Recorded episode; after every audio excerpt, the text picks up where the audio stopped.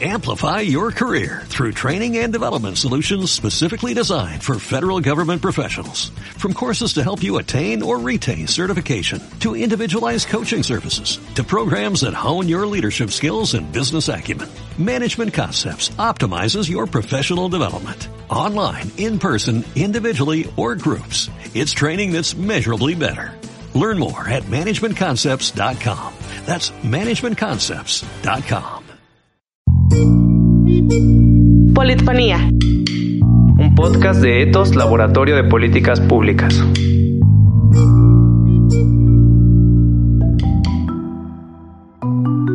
Bienvenidos a esta nueva emisión de Politfonía, el podcast de Etos Laboratorio de Políticas Públicas. Soy Silvia Márquez y les agradezco que estén con nosotros. Hoy vamos a hablar de cómo México está enfrentando la pandemia de coronavirus desde una visión económica. Y para ello invitamos a Alejandro Alegría Matus, investigador de Etos, con quien vamos a abordar este tema. Alejandro, gracias por estar aquí en Politfonía. Gracias Silvia y un saludo a quienes nos escuchan amablemente en esta emergencia sanitaria. Oye, pues hace unas semanas estuvimos esperando con ansias el plan de recuperación económica que anunciaría el presidente. Sin embargo, pues dejó muchísimo que desear. ¿Con qué medidas económicas está enfrentando realmente México al coronavirus? Sí, mira Silvia, pues básicamente el gobierno federal está enfrentando esta situación con apoyos sociales, eh, adelantando algunos meses eh, la pensión de los adultos mayores, algunas becas para niños, jóvenes estudiantes, discapacitados,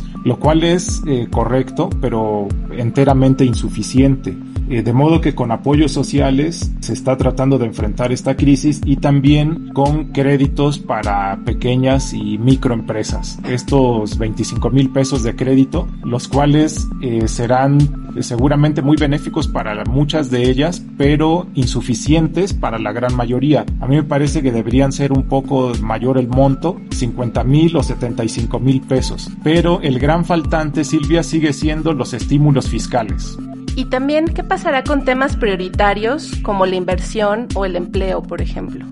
Sí, pues es que esos temas son justamente muy delicados porque lo que estamos viendo es que el gobierno federal mantiene la inversión pública por medio de sus obras insignia, que son la refinería de Dos Bocas en Paraíso Tabasco, la construcción del aeropuerto Felipe Ángeles en Santa Lucía, el tren Maya que ya está iniciando, se le dio el contrato a una empresa extranjera en un momento en que el empleo a nivel nacional eh, debería ser considerado seguridad nacional. Entonces, eh, la inversión está manteniéndose a través de las obras insignia, pero no se ve, digamos, nueva inversión que dinamice la economía, como me parece que tendría que suceder. Por el lado del empleo, el gobierno federal piensa crear empleo por medio de justamente de esas obras insignias, pero el gobierno deja de lado que las grandes creadoras de empleo son las micros y las pequeñas empresas, y es justamente a quienes se está dejando de lado en este proceso.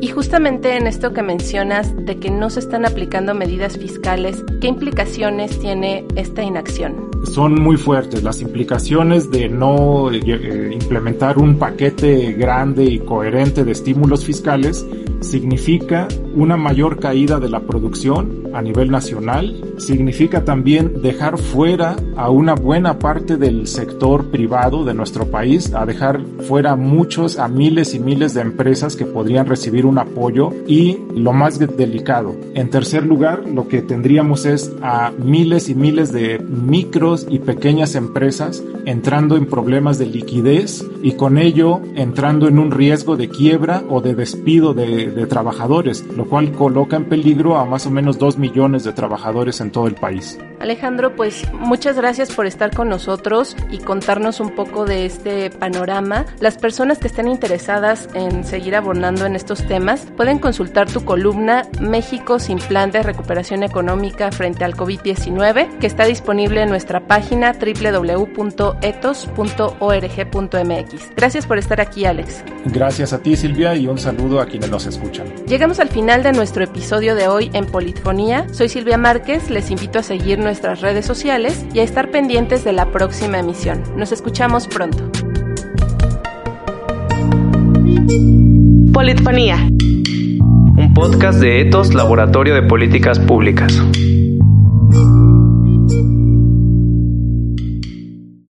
Amplify your career through training and development solutions specifically designed for federal government professionals. From courses to help you attain or retain certification, to individualized coaching services, to programs that hone your leadership skills and business acumen, Management Concepts optimizes your professional development. Online, in person, individually, or groups, it's training that's measurably better. Learn more at managementconcepts.com. That's managementconcepts.com.